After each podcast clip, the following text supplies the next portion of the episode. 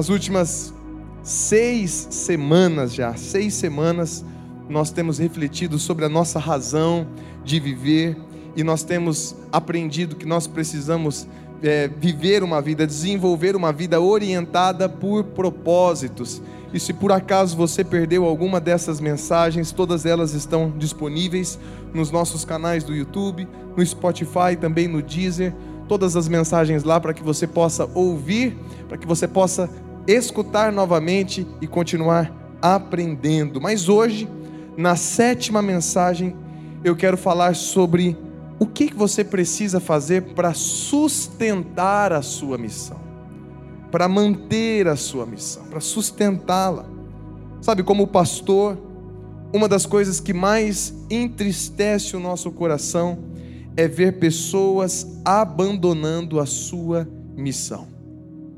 Muitos começam a vida cristã entusiasmados, apaixonados por Jesus e pela nova vida que eles têm agora.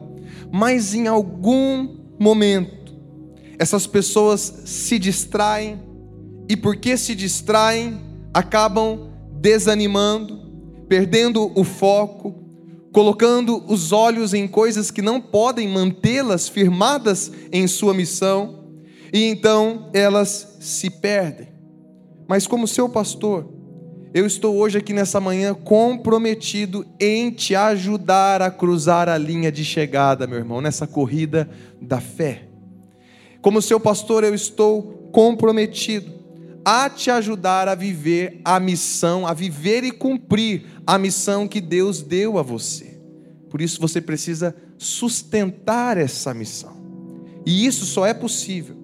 Sustentar a sua missão só é possível se você desenvolver certas habilidades, e é isso que nós vamos refletir hoje aqui nessa manhã. Quero falar com vocês sobre quatro habilidades que nós precisamos desenvolver se quisermos ser capazes de sustentar a missão que Deus nos deu e assim cumprir essa missão. Primeira habilidade, primeiro lugar, para sustentar a sua missão, domine seus humores. Vamos ler juntos essa frase? Domine seus humores nós vamos ter que ser capazes de não apenas fazer aquilo que nós sentimos, mas fazer o que é a coisa certa a ser feita, independentemente de como nós venhamos nos sentir. Muitas pessoas elas procrastinam aquilo que elas precisam fazer e por isso elas não conseguem sustentar a sua missão de vida. Por exemplo, não precisa responder, vou fazer algumas perguntas, mas é só para levar você a refletir.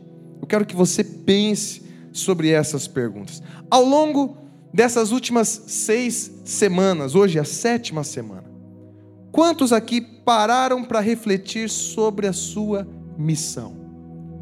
Quantos aqui de fato pararam em algum momento do dia na semana para refletir sobre a sua missão? Quantos aqui pararam para escrever? Essa é a minha missão. Essas são as metas para eu poder alcançar essa missão a minha agenda vai ser assim, assim e assado. Quantos aqui realmente têm praticado aquilo que têm aprendido aqui, domingo após domingo, ao longo dessa série? Se você é a pessoa que, para essas perguntas, você está respondendo assim: puxa vida, eu não fiz nada disso. Eu até pensei em fazer, mas eu acabei não fazendo. Eu quero fazer mais uma pergunta apenas para você refletir. O que, que aconteceu para que você não fizesse aquilo que você deveria ter feito, à luz de tudo que você tem aprendido aqui domingo após domingo. Certamente você foi manipulado pelos seus humores. Certamente você se deixou ser guiado pelas suas emoções. Em algum momento você até disse assim: Eu pretendo fazer tudo isso. Eu vou fazer tudo isso. Talvez você até agendou isso lá. Mas boas intenções não são suficientes. Talvez você tenha dito: Eu não estou com vontade de fazer isso aqui agora, então eu vou fazer mais tarde. Uma hora dessa eu faço. Mas você já reparou que a maior parte das coisas que são realizadas no mundo são feitas por pessoas que não necessariamente sentem vontade de fazer aquelas coisas? Eu posso dizer para os irmãos: se eu pregasse aqui só quando eu estou morrendo de vontade, pode ser que eu pregaria apenas metade das vezes. Metade das vezes. Se você fosse trabalhar só quando você está morrendo de vontade de acordar cedinho para ir trabalhar, talvez você nunca iria trabalhar. É bem provável que você nunca sairia da sua cama, que você passaria a maior parte do tempo deitado, comendo, assistindo televisão ou mexendo no celular. Sabe, meus irmãos, nós precisamos desenvolver a verdadeira maturidade. E a verdadeira maturidade é quando você aprende a fazer a coisa certa, independentemente se você está com vontade de fazer a coisa certa ou não. É aprender a dominar os seus humores, é aprender a dominar as suas emoções. Vamos ler juntos o texto de Provérbios, capítulo 25, versículo 28? Olha só. Um homem que não sabe controlar as suas emoções e vontades é como a cidade com seus muros derrubados. Quem não domina seus humores acaba completamente vulnerável, como uma cidade que não tem proteção alguma. E por isso que nós podemos dizer que o maior inimigo da nossa missão de vida é a procrastinação, é deixar para depois, é deixar para amanhã o que pode ser feito agora. É aquela conversinha, um dia desses eu faço. Um dia eu vou dar a volta por cima e eu vou conseguir definir qual é a minha missão de vida, quais são as metas, como é que vai ser a minha agenda, qual é a minha forma. Um dia desses eu vou parar para fazer tudo isso. Um dia desses. Mas esse dia nunca chega porque um dia desses é dia nenhum. Então, nós precisamos responder a seguinte pergunta: como dominar o humor? Eu quero te ajudar a compreender o que você precisa fazer para dominar os seus humores? Em primeiro lugar, guarde a mente. Guarde a sua mente. É assim que você vai aprender a dominar o seu humor, a dominar as suas emoções, porque tudo aquilo que você pensa define como você se sente. Tudo aquilo que você pensa define o seu humor. As suas emoções elas são determinadas por qualquer coisa que você se concentra. Salvas as exceções, que possam estar ligadas a desajustes hormonais, alterações químicas no seu organismo devido a alguma enfermidade, a alguma doença, sim, nós compreendemos tudo isso. Mas em suma, se você está deprimido, é porque você está se concentrando em pensamentos depressivos. Se você está triste, Desanimado é porque você está concentrado em pensamentos de desânimo, de derrota, de tristeza, de sofrimento. Mas também, se você está feliz, é porque você está escolhendo se concentrar em pensamentos felizes, que te enchem de ânimo, que te enchem de entusiasmo. Lá em Provérbios, no capítulo 4, verso 23, o sábio diz: Tenha cuidado com o que você pensa, pois a sua vida é dirigida pelos seus pensamentos. A maneira como você pensa define a maneira como você se sente. E a maneira como você se sente determina a maneira como você age, como você se comporta, como você fala, como você trata as pessoas. Então, se você quer mudar a sua vida, você não ataca o seu comportamento. Você não ataca as suas emoções, você não muda o seu comportamento, você não muda as suas emoções, você não tem como forçar as suas emoções, você tem que atacar a sua mente, você tem que mudar a sua forma de pensar, os seus pensamentos. Isso significa que, para realmente você cumprir a sua missão, você vai ter que começar a mudar algumas coisas que você lê. Você vai ter que começar a definir outros tipos de livro para você ler, outros tipos de coisas para você assistir. Você vai ter que mudar aquilo que você escuta. O tipo de música que você ouve vai definir muito daquilo que você sente, da maneira como você age, como você vê a vida. Você vai ter que mudar o tipo de conversa que você tem com as pessoas ao seu redor. Você vai ter que aprender a proteger a sua mente. Você vai ter que escolher pensamentos que te ajudem a sustentar a sua missão de vida e não coisas que só acumulam lixo na sua mente e que te fazem e te levam a pensar em coisas que não prestam, que não tem nada a ver com a sua missão de vida. Portanto, guarde a sua mente.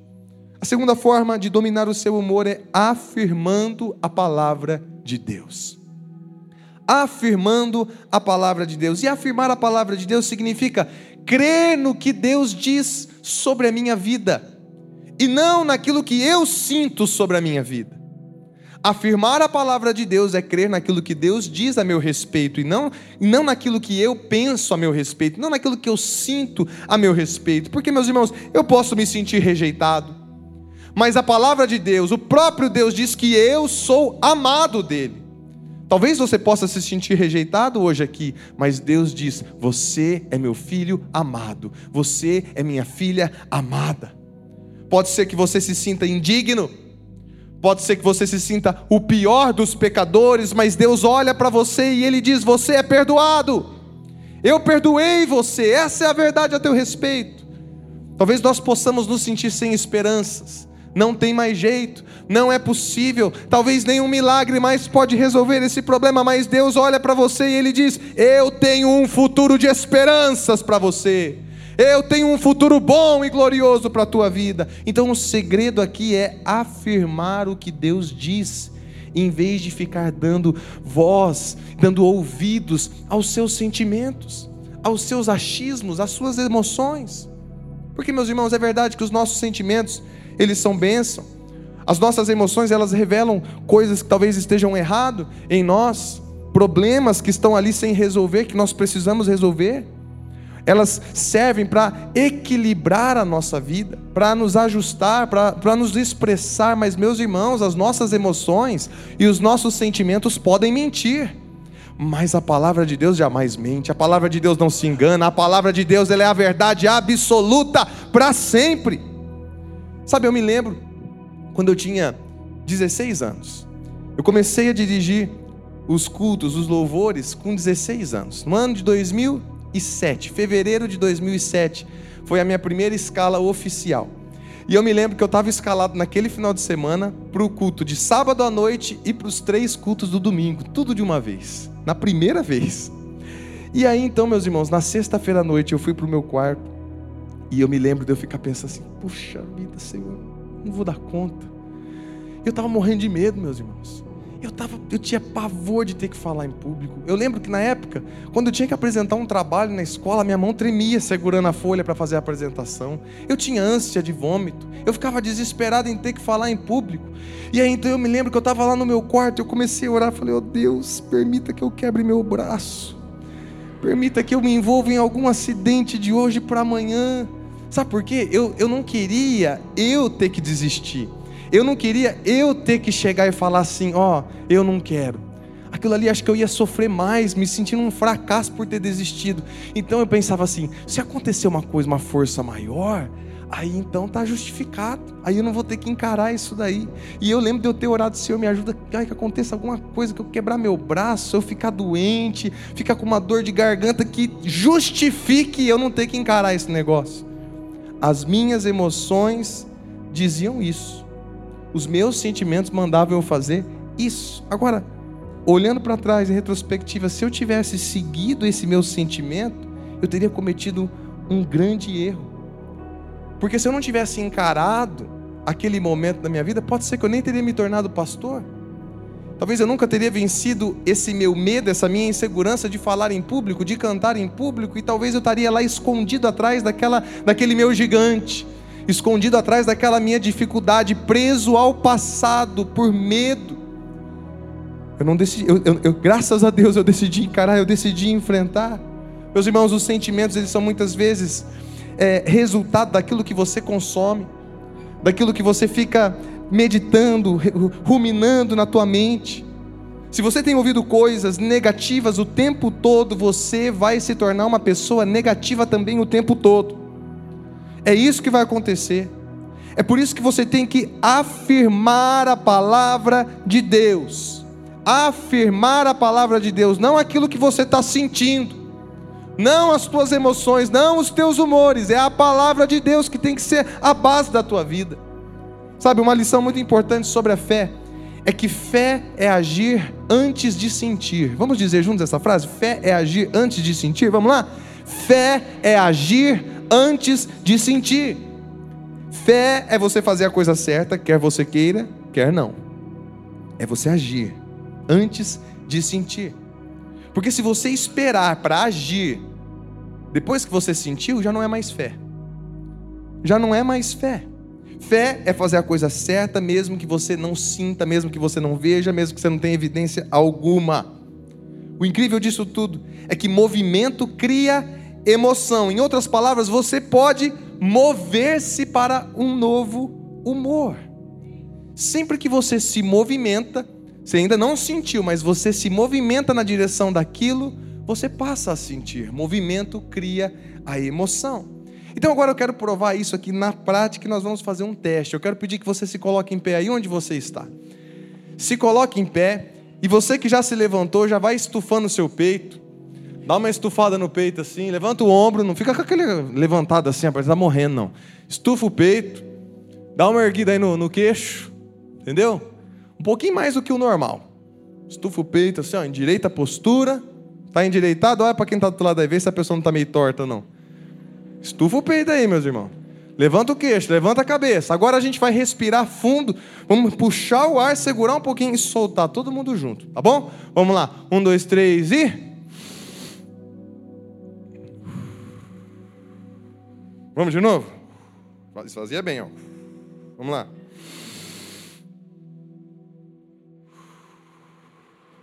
Ótimo, deu uma relaxada, né? Parece que até mais gostosinho. Agora você vai dar um sorrisão bem bonito aquele sorrisão colgate que você tem, ou close-up, o que você preferir. Whitening, branquinho, brilhando. Tá sorrindo? Cadê o sorrisão? Não é, não é sorriso assim. Isso não é sorriso. Sorriso tem que mostrar o dente. Aí se você não escovou o dente, o problema é teu. Agora vai ter que mostrar. Tá mostrando o dente? Olha para quem tá do teu lado agora com esse sorrisão bonito aí, ó. Tá aprovado o sorriso dessa pessoa aí? É um sorrisão bonito? Olha aí que beleza. Tô falando até sorrindo aqui, ó. Agora, com o teu peito estufado, com o teu queixo erguido, com o teu sorriso mais bonito que você tem, você vai virar para essa pessoa sorrindo e você vai dizer para ela assim: Eu tô triste. Eu tô triste. Vai lá, vai lá, fala. Eu tô triste. Eu tô muito triste. É isso aí. Pode se sentar, meus irmãos. Será que deu para você perceber que não funciona. Não funciona. Por quê? Porque o seu movimento de levantar, respirar fundo, estufar teu peito, dar um sorriso, esse movimento não vai deixar que as suas emoções façam o oposto daquilo que você está fazendo. As tuas emoções elas não vão ser elas não vão agir de forma incoerente com a maneira como você está se comportando. Talvez você chegou hoje aqui até meio triste, meio desanimado, mas só de ter feito essa dinâmica você já achou graça. Você deu uma risadinha. Isso já alterou de alguma forma o teu humor. Então isso serve para a gente fazer o seguinte: se você estiver deprimido, se você, se você estiver desanimado, levante-se, meu irmão. Levante-se, movimente-se, sorria, faça algum exercício, toma um banho, vai dar uma volta Começa a cantar um hino, começa a cantar uma música. Comece a afirmar a palavra de Deus bem alto lá no teu quarto, lá na tua casa, andando na rua. Movimento cria emoção. Você acha que, que é à toa que nós, que nós pedimos aqui no nosso culto? Para você se levantar, para você bater palma na hora do louvor, para você cantar, para você levantar tua voz em oração, para você cumprimentar tá, quem está pertinho de você? Nós fazemos isso de forma intencional, meus irmãos, porque nós sabemos que o movimento pode criar e pode dominar as nossas emoções. E sabemos também que muitos de vocês chegam aqui desanimados, cheios de problemas, cheios de tristezas, estressados com tantas situações que vocês vivem, que nós vivemos aqui no dia a dia, lá em casa, no trabalho, na nossa vida, com a nossa família. É por isso que nós começamos o nosso culto com um período de louvor. Por quê? Porque quando você se levanta, mesmo sem vontade nenhuma, mesmo cheio de tristeza no teu coração, coração, mas você se levanta e começa a cantar aquilo que parecia impossível. Ah, meu irmão, não tem como você não se alegrar. Aquilo que parecia não ter saída. Aquilo que parecia ser minha morte, mas Jesus mudou minha sorte. Sou um milagre, estou aqui. Não tem como, depois de cantar isso, Depois de afirmar a palavra de Deus, você continuar desanimado, você continuar entristecido. É por isso que a gente insiste: abra a tua boca e canta, meu irmão. Abra os teus lábios e canta. Levanta as tuas mãos, porque movimento cria a emoção. É você agir como se você estivesse se sentindo de tal forma. E se você faz isso, a emoção acompanha. A emoção vem junto. Fé é agir antes de sentir. Isso se chama agir como se você estivesse se sentindo daquela forma, se chama agir por fé. E fé é agir antes de sentir, é fazer a coisa certa com vontade ou sem vontade. E quando você faz isso, você está mudando os seus pensamentos e isso afeta a maneira como você está se sentindo. Olha só esse texto de Filipenses 4, versículo 3. Vamos ler em voz alta esse texto, vocês conhecem, mas é numa versão diferente que mostra de uma forma clara o sentido desse texto. Eu estou pronto para qualquer coisa através da força de Cristo que habita em mim. Eu desafio você, no teu dia de pior desânimo, se levantar, estufar o peito e gritar bem alto esse texto. Eu estou pronto nesse dia para qualquer coisa que vier, através da força de Cristo que habita em mim. Tudo posso naquele que me fortalece, é nisso que eu creio. Essa precisa ser a nossa afirmação de fé é agir pelo certo, com evidência, amém. Sem evidência, também do mesmo jeito. É como os filhos de Israel que tiveram que o quê? Eles tiveram que pisar no Rio Jordão para que o milagre acontecesse. Agir antes de sentir, antes de ver acontecer. É como Pedro que teve que sair do barco para ele poder andar sobre o mar. Você não é guiado pelas suas emoções, é você que guia as suas emoções. E você faz isso guardando a sua mente, você faz isso afirmando a palavra de Deus, alimentando a sua mente com aquilo que Deus diz e colocando essa verdade para fora, através das suas palavras, através das canções, louvando, adorando o Senhor. E quando o desânimo te envolver, meu irmão, faça isso, não permita, não permita se abater, levante-se cante, diga bem alto: Eu estou pronto para qualquer coisa através da força, do poder e da presença do meu Deus que vive em mim, que está aqui comigo nesse momento. Domine os seus humores. Segunda atitude, segunda habilidade que nós precisamos desenvolver para sustentar a sua missão, administre a sua energia. Vamos dizer junto essa frase? Administre sua energia mesmo que você conheça a sua missão de vida, mesmo que a sua missão de vida esteja clarinha na tua mente e que você esteja vivendo ela intensamente, se você estiver cansado, estressado, sobrecarregado o tempo todo, você não vai conseguir cumprir essa missão, você não vai conseguir sustentar essa missão. Então nós precisamos aprender a administrar a nossa energia, porque se nós estivermos cansados, fadigados o tempo todo, nós vamos ter sempre uma atitude ruim, que vai nos levar a perder oportunidades, que vai limitar o nosso desempenho diante da missão que nós temos, meus irmãos. Veja só o que está escrito no Salmo 127, versículo 2: Não adianta trabalhar demais para ganhar o pão, levantando cedo e deitando tarde, pois é Deus quem dá o sustento aos que Ele ama, mesmo quando estão dormindo. Que texto maravilhoso, meus irmãos. Nós precisamos nos apropriar disso daqui. Isso aqui não está nos ensinando que nós não devemos trabalhar, que nós não devemos pagar o preço, que nós não devemos fazer a nossa parte, mas está nos ensinando de que não adianta você querer se matar por causa disso, se é o Senhor quem nos dá o sustento. E sabe, existem dois tipos de cansaço: o cansaço físico, que é o cansaço do seu corpo, que uma noite bem dormida resolve, mas também tem o cansaço espiritual, que tem muito a ver, está muito ligado com as nossas emoções. O cansaço espiritual, ele vem de frustrações, ele vem de preocupações, ele vem de conflitos, de mágoas, de medo, de raiva. O cansaço espiritual, ele vem de pecados voluntários, o cansaço espiritual, ele vem do esfriamento na fé. Então nós precisamos nesse momento da nossa mensagem refletir sobre como administrar a energia. Pastor, eu quero sustentar a missão que Deus me deu até o fim, eu quero completar essa missão. Então, como eu faço para administrar a minha energia? Primeiro, eliminando os não essenciais da agenda. Eliminando os não essenciais da agenda. Nós falamos bastante sobre isso na semana passada. Se você perdeu, por favor, ouça essa mensagem sobre gerenciamento do tempo. Se você quer ter a tua energia em dia, elimine os não essenciais. Veja o texto de Provérbios 12, versículo 11. Quem cultiva a sua terra tem comida com fartura, mas quem gasta o tempo com coisas sem importância não tem juízo. É tolo. Então elimina da tua agenda, pega lá a tua agenda, o que, que não é importante aqui que eu tenho, que eu tenho gastado do meu tempo, que eu tenho feito aqui, olha, puxa vida, quanta coisa que eu tenho perdido. Não perca mais tempo com isso. Não perca tempo com coisas sem sentido. O tempo é algo muito escasso, é o bem mais precioso que você tem, e o tempo está passando.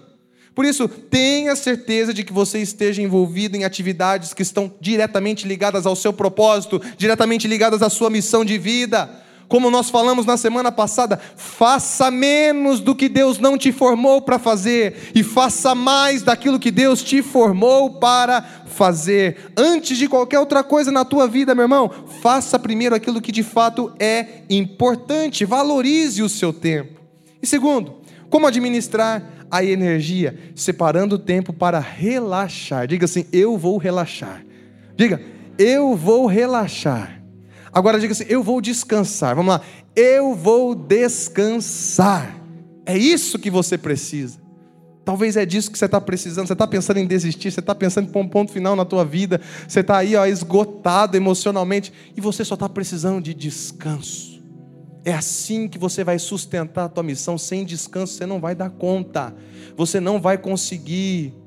Você não é o todo-poderoso, meu irmão. Até o próprio Deus descansou. Quem somos nós para não descansar? Provérbios capítulo 14, verso 30 diz assim: A paz de espírito dá saúde ao corpo. Você quer ter saúde física? Descanse. Tenha paz na tua alma, paz no teu coração. Descanse, relaxe. Descanso e relaxamento fazem parte da missão de Deus para você.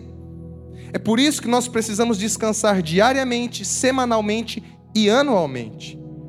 Nós precisamos descansar diariamente com pequenas pausas ao longo do dia. Aquele momento que você para cinco minutinhos para respirar fundo. Aquele momento que você para para tomar um copo d'água, para tomar uma xícara pequena de café. Aquele momento em que você para para tirar um cochilo na hora do almoço, ou até mesmo aquele momento à noite, quando você dorme para restaurar suas energias para o próximo dia. Você precisa, você precisa de descanso, de relaxamento semanal com um dia de folga. Você precisa de descanso, de, de relaxamento anualmente com um período de férias com a tua família. Descanso também faz parte da missão que Deus tem para nós. Não olhe para o descanso como coisa de gente preguiçosa. Tem gente que se gaba porque trabalha, sei lá, 18 horas por dia e conta vantagens sobre isso, que é assim que se conquista o sucesso. A custo do quê? Não siga este exemplo, veja o descanso como um investimento na sua missão. No universo do esporte se fala que o descanso também é treino. O descanso também é treino, ou seja, o descanso faz parte da sua missão. Como eu disse, Deus descansou no sétimo dia. E se você deseja também sustentar a sua missão, você vai precisar fazer o mesmo. Por isso, administre a sua energia. Em terceiro, para sustentar a sua missão, maximize suas habilidades. Você pode dizer essa frase comigo? Maximize suas habilidades. Nós temos falado aqui sobre como cada um de nós tem uma forma. Cada um de nós tem uma forma uma forma que, que é, é formada por dons, por habilidades, por paixões, personalidade, as experiências únicas de cada um. E Deus nos deu essa forma. E se Ele nos deu essa forma, nós precisamos maximizar essa forma para que a nossa missão seja sustentada e então cumprida. O apóstolo Paulo ele dá o seguinte conselho para Timóteo em 2 Timóteo capítulo 1, verso 6, ele diz: "Por isso quero lembrá-lo de avivar a chama do dom que Deus lhe deu quando impus minhas mãos sobre você. Avivar a chama do dom, avivar a chama da forma que Deus te deu. Mantenha essa forma avivada, desenvolva a sua forma, meu irmão, maximize-a é como você alimentar um fogo colocando combustível para que as suas habilidades sejam tudo aquilo que Deus deseja que elas sejam. Mas então surge também aquela pergunta: como que eu faço isso, pastor? Como maximizar as habilidades? Primeiro, através do aprendizado contínuo. Diga assim: eu vou sempre aprender. Diga, eu vou sempre aprender. Eu vou continuar aprendendo todos os dias, eu nunca vou parar de aprender. Provérbios capítulo 19, verso 8 diz assim: Faça um favor a si mesmo e aprenda tudo o que puder. Então, lembre-se do que você aprendeu e você prosperará. Aprenda tudo o que puder, mas lembre-se daquilo que você aprendeu, ou seja, pratique. Não é só aprender, não é só aprender, não é só acumular conhecimento, é praticar aquilo que você está aprendendo. Nunca pare de aprender. Nunca. Todo mundo aqui, com certeza, se a gente fosse conversar sobre política, todo mundo vai dizer que é favorável ao governo investir mais na educação, não é verdade? Nosso país precisa de um investimento maior na educação, nessa questão da cultura, que, que investe mesmo de fato no conhecimento, na capacitação, na educação das nossas crianças, mas pouquíssimos investem na própria educação. Pouquíssimos investem no próprio, na busca por conhecimento, por se especializar, para desenvolver as suas habilidades. Poucos valorizam isso na sua própria vida. Por isso, aprenda tudo aquilo que você puder e lembre-se daquilo que você aprendeu. Aprenda com o seu cônjuge, aprenda com os seus filhos, aprenda com os seus erros, aprenda com os seus acertos, aprenda com os erros e os acertos das pessoas ao seu redor, invista em aprendizado. Qual é a sua habilidade? Olha para a tua forma agora nesse momento. Qual é a habilidade que você tem? No que você é bom? Invista nisso. Invista naquilo que você é bom.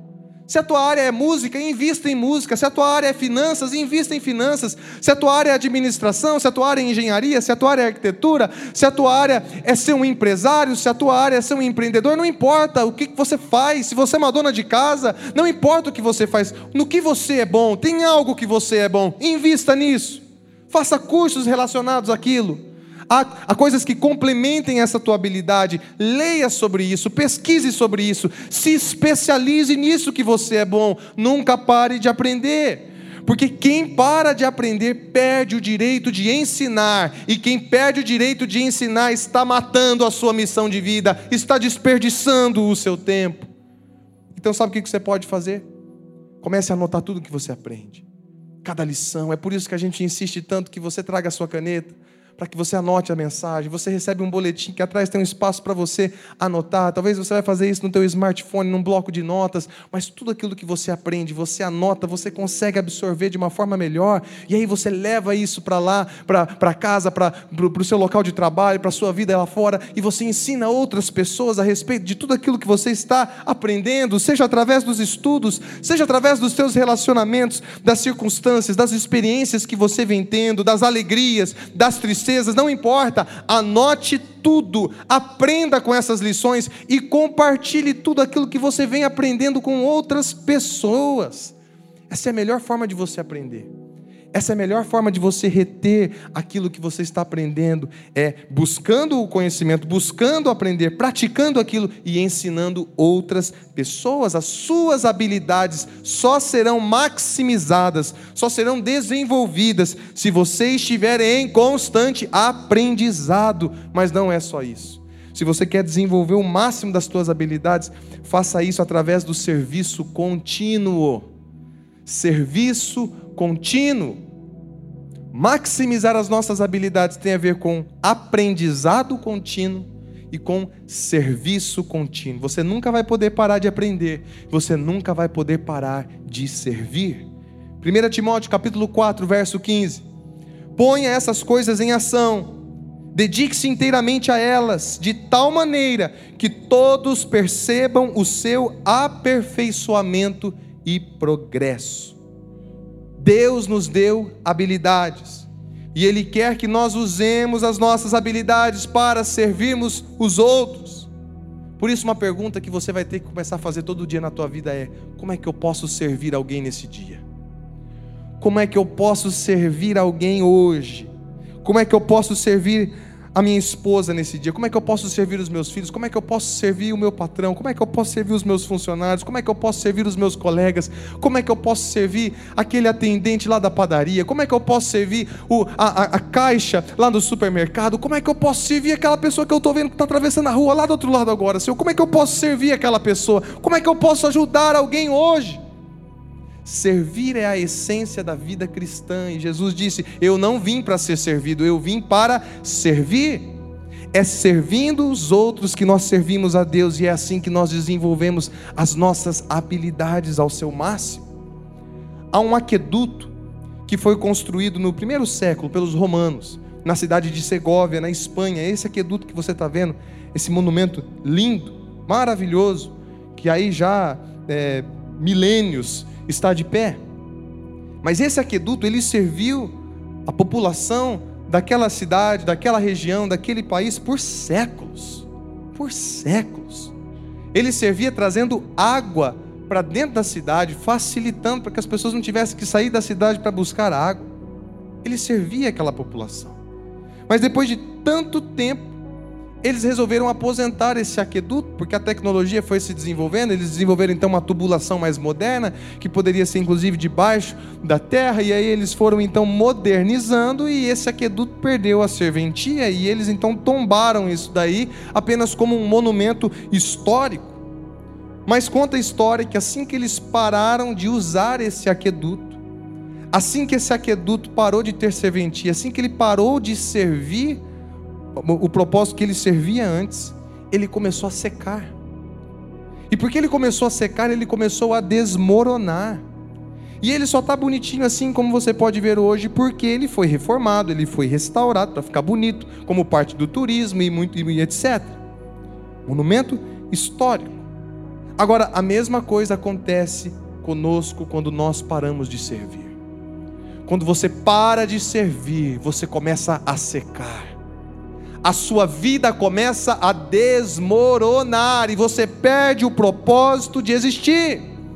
É por isso que nós fomos feitos para servir, meus irmãos.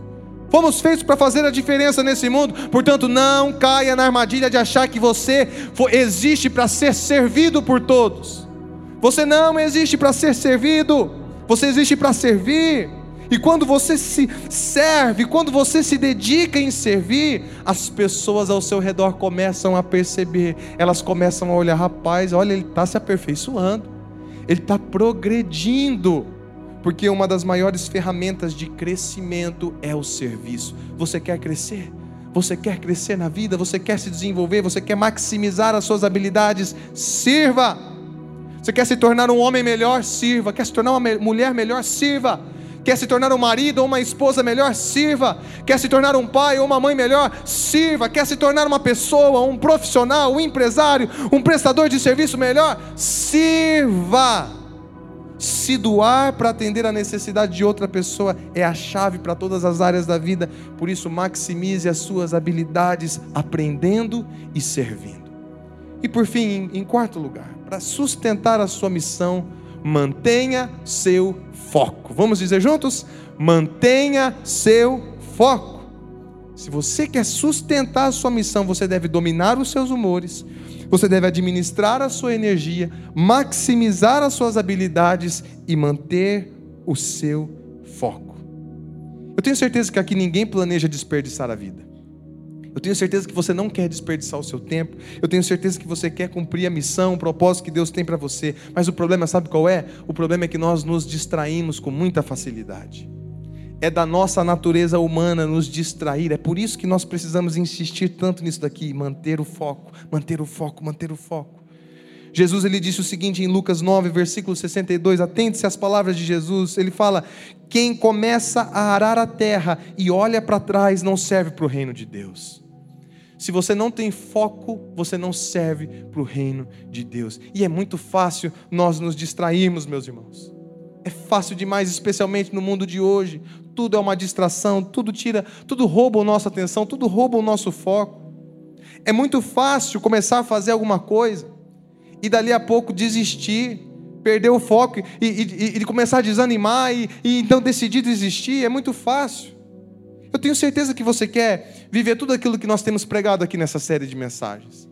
Eu creio, meus irmãos, que você quer isso. Eu tenho certeza disso. Se você ama o Senhor, se você tem de fato compreendido o que nós estamos ensinando, eu sei que você tem esse desejo dentro do teu coração. Você tem até planejado separar um tempo. Você tem, tem se planejado, talvez alguns de vocês tenham até feito isso, de avaliar a sua missão de vida, de olhar para a sua forma, de considerar isso ó, diante da tua vida, como é que você vai praticar isso. Eu sei que muitos de vocês têm feito isso, outros têm planejado, pensado, mas não têm feito, é verdade. Mas eu sei que você deseja isso. O problema é que quando você sai por aquelas portas, quando você sai por aquelas portas, as distrações já começam. E aí a vida começa a trazer tantos problemas para você, que você nem sequer se lembra que você esteve no culto aqui hoje. Você só vai se lembrar quando que você esteve aqui, quando chega no outro domingo que você entra de novo por aquelas portas. Aí você, puxa vida, é verdade, essa série, eu tinha tanta coisa que eu tinha me comprometido a fazer, que eu ia avaliar a minha missão de vida, que eu ia estabelecer metas, que eu iria ah, arrumar a minha agenda, e eu não fiz nada daquilo, eu me distraí. E assim as semanas vão passando. E você não fez aquilo que você precisava fazer porque você se distraiu. E é assim que acontece com a grande maioria de nós. Por isso, para concluir essa mensagem, eu quero responder mais essa pergunta: como manter o foco? Como manter o foco? E a resposta única que eu quero dar é essa: estabelecendo uma revisão diária. Estabelecendo uma revisão diária. Nós precisamos ir recalculando a rota, meus irmãos, senão nós nos perdemos. Nós temos que ir corrigindo a passada, senão, por pouquinho que a gente vai um pouquinho mais para a direita, um pouquinho mais para a esquerda, a gente toma um outro rumo diferente. É por isso que na nossa vida, constantemente, diariamente, a gente tem que recalcular a rota. A gente tem que fazer uma revisão diária. E nós vemos isso lá em 1 Timóteo capítulo 4, verso 16, Paulo aconselhando o jovem Timóteo, ele diz: "Fique atento a tudo que você faz e pensa Cuidado com aquilo que você faz, com aquilo que você pensa. Permaneça fiel ao que é certo, e Deus o abençoará e o usará para ajudar os outros. Todos os dias você vai ter que parar e ficar atento e prestar atenção e avaliar e sondar aquilo que você faz e aquilo que você pensa. Fique atento a isso. Faça uma revisão diária da tua vida. Você pode fazer isso no seu momento devocional logo cedo pela manhã. Você pode fazer isso ao longo do teu dia, ou você pode fazer isso ainda à noite, quando você se deita para dormir. Você pode passar a tua vida limpo. O que eu fiz nesse dia? Quais foram as coisas que eu deixei de fazer? Naquele momento de silêncio, você sonda o teu coração e você para para revisar tudo o que você fez, o que você deixou de fazer, se você usou o seu tempo de forma devida ou indevida, se você focou nas coisas que você é bom, se você focou nas coisas que você precisava fazer, que eram importantes, que tem a ver com a tua missão, com o teu propósito, se você de fato viveu focado nessa missão, ou se por acaso você viveu aquele dia distraído. Questione a si mesmo. Será que eu estou fazendo o que eu digo que é importante para mim? Será que eu estou de fato investindo a minha vida na missão que Deus me deu? A qualidade da sua vida será diretamente proporcional ao tipo de perguntas que você faz a si mesmo. Pessoas bem-sucedidas, elas se fazem perguntas difíceis que as pessoas fracassadas nem sequer pensam em fazer. O problema é que nós não gostamos de nos fazer perguntas difíceis porque elas revelam que nós estamos muitas vezes perdendo o nosso tempo. Agora, o que é pior do que isso? O que é pior do que fazer perguntas difíceis para si mesmo? Pior do que isso é você continuar sem se fazer essas perguntas e continuar perdendo o seu tempo. E continuar jogando a tua vida no lixo, continuar vivendo uma vida distante da missão e do propósito que Deus tem para você. Por isso, nessa manhã, eu motivo você a se perguntar diariamente, a se questionar diariamente: por que, que eu estou fazendo o que eu estou fazendo? Por que, que eu estou investindo tempo ou gastando tempo nisso e naquilo? Isso que eu estou fazendo na minha vida está me levando para a direção certa? Isso que eu estou fazendo nesse dia, isso que eu fiz nesse dia, combina com a minha missão de vida? Tem a ver com a forma que Deus me deu? Você chega diante de Deus e você se autoavalia. Você sonda o teu coração e você pede para Deus sondar o teu coração, para Ele revelar o que está dentro do teu coração, para que você faça ajustes, para que você faça correções, para que você se avalie, revisar a sua vida diariamente e em seguida você lê a palavra. Você lê a Bíblia, você busca o Senhor na palavra e deixe que Deus fale com você através da palavra. Mas, pastor, por que é tão importante essa revisão diária? Porque essa revisão diária, além de te ajudar a manter o foco, ela te prepara para o grande dia, quando Deus vai fazer também uma auditoria na sua vida. E nesse dia, Deus vai avaliar a qualidade de vida da sua vida. Olha o que está escrito em 1 Coríntios 3, versículo 13. O dia de Cristo vai mostrar claramente a qualidade do trabalho de cada um, pois o fogo daquele dia mostrará o trabalho de cada pessoa. O fogo vai mostrar e provar a verdadeira qualidade do trabalho. Aqui nós não estamos falando sobre salvação, nós estamos falando sobre recompensas baseadas na qualidade da administração da sua vida neste mundo. O que é que, e o que é que determina a qualidade da nossa vida? Três coisas os seus valores, os seus compromissos e os seus relacionamentos. Essas três coisas definem a qualidade da sua vida: os seus valores, os seus compromissos e os seus relacionamentos. Então é melhor você focar nessas três coisas, trabalhando para ter valores, compromissos e relacionamentos que combinem com a sua missão de vida e que honrem, que glorifiquem a Deus. Para concluir, será que você tem vivido a vida de tal maneira que você possa sustentar a sua missão pelos anos que você tem à sua frente, até chegar aquele dia que, assim como Paulo, você vai poder também dizer: Eu terminei a corrida, eu guardei a fé, eu combati o bom combate, eu concluí a missão que o Senhor me deu, eu sustentei no Senhor essa missão. Será que hoje você está vivendo dessa forma para que chegue lá na frente e você conclua assim? O que, que você está fazendo com a missão de vida que Deus te deu? A minha oração é que Deus incomode tanto o teu coração, é que Deus tire toda a tua paz, que você saia daqui atordoado, desesperado, agoniado, sem nem conseguir dormir nessa noite até que você dobre o teu joelho na beira da tua cama, em lágrimas e entregue a tua vida ao Senhor completamente. A minha oração é que Deus te incomode, coloque um peso sobre a tua vida, que nada mais dê certo, até que você se volte para Ele e diga: Senhor, eu desisto de seguir a vida do meu jeito, eu não posso sustentar, ó Deus, mais viver longe do Senhor. Eu quero viver a tua missão, mas eu preciso que o Senhor me ajude a sustentar a tua missão, e Deus vai responder a tua oração com sim. Ele vai te ajudar, Ele vai te sustentar, o teu coração vai voltar a ter paz e você vai descobrir uma realização que você nunca teve longe dele. Feche os teus olhos, deixa eu orar por você neste momento. Senhor, tem misericórdia de nós, ó Pai. Nós somos frágeis, nós somos fracos. Sonda o nosso coração, Senhor. Nós colocamos a nossa vida aqui rendida a Ti, meu Pai. Sonda o meu coração porque tem um punhado de coisa que eu preciso ajustar, tem um punhado de coisa que eu preciso revisar na minha vida, e eu preciso de Ti, porque sozinho eu não sou capaz de sustentar a missão que o Senhor me deu. Eu nunca fui capaz, Senhor, não vai ser agora que eu vou ser. Eu preciso de Ti, nós precisamos de Ti, Jesus. Os meus irmãos precisam de Ti, Senhor, para sustentar a missão que o Senhor tem para nós. É verdade, nós podemos seguir todos esses conselhos, praticar tudo isso, mas se acima de tudo o Senhor não for a força dentro de nós, nós estamos perdidos. Sonda o nosso coração. Essa é a manhã, ó Deus, que o Senhor está nos dando a oportunidade de fazer uma revisão da nossa vida, ó Deus, para prosseguirmos avançando no propósito maravilhoso que o Senhor tem para nós. Que seja assim, em nome de Jesus.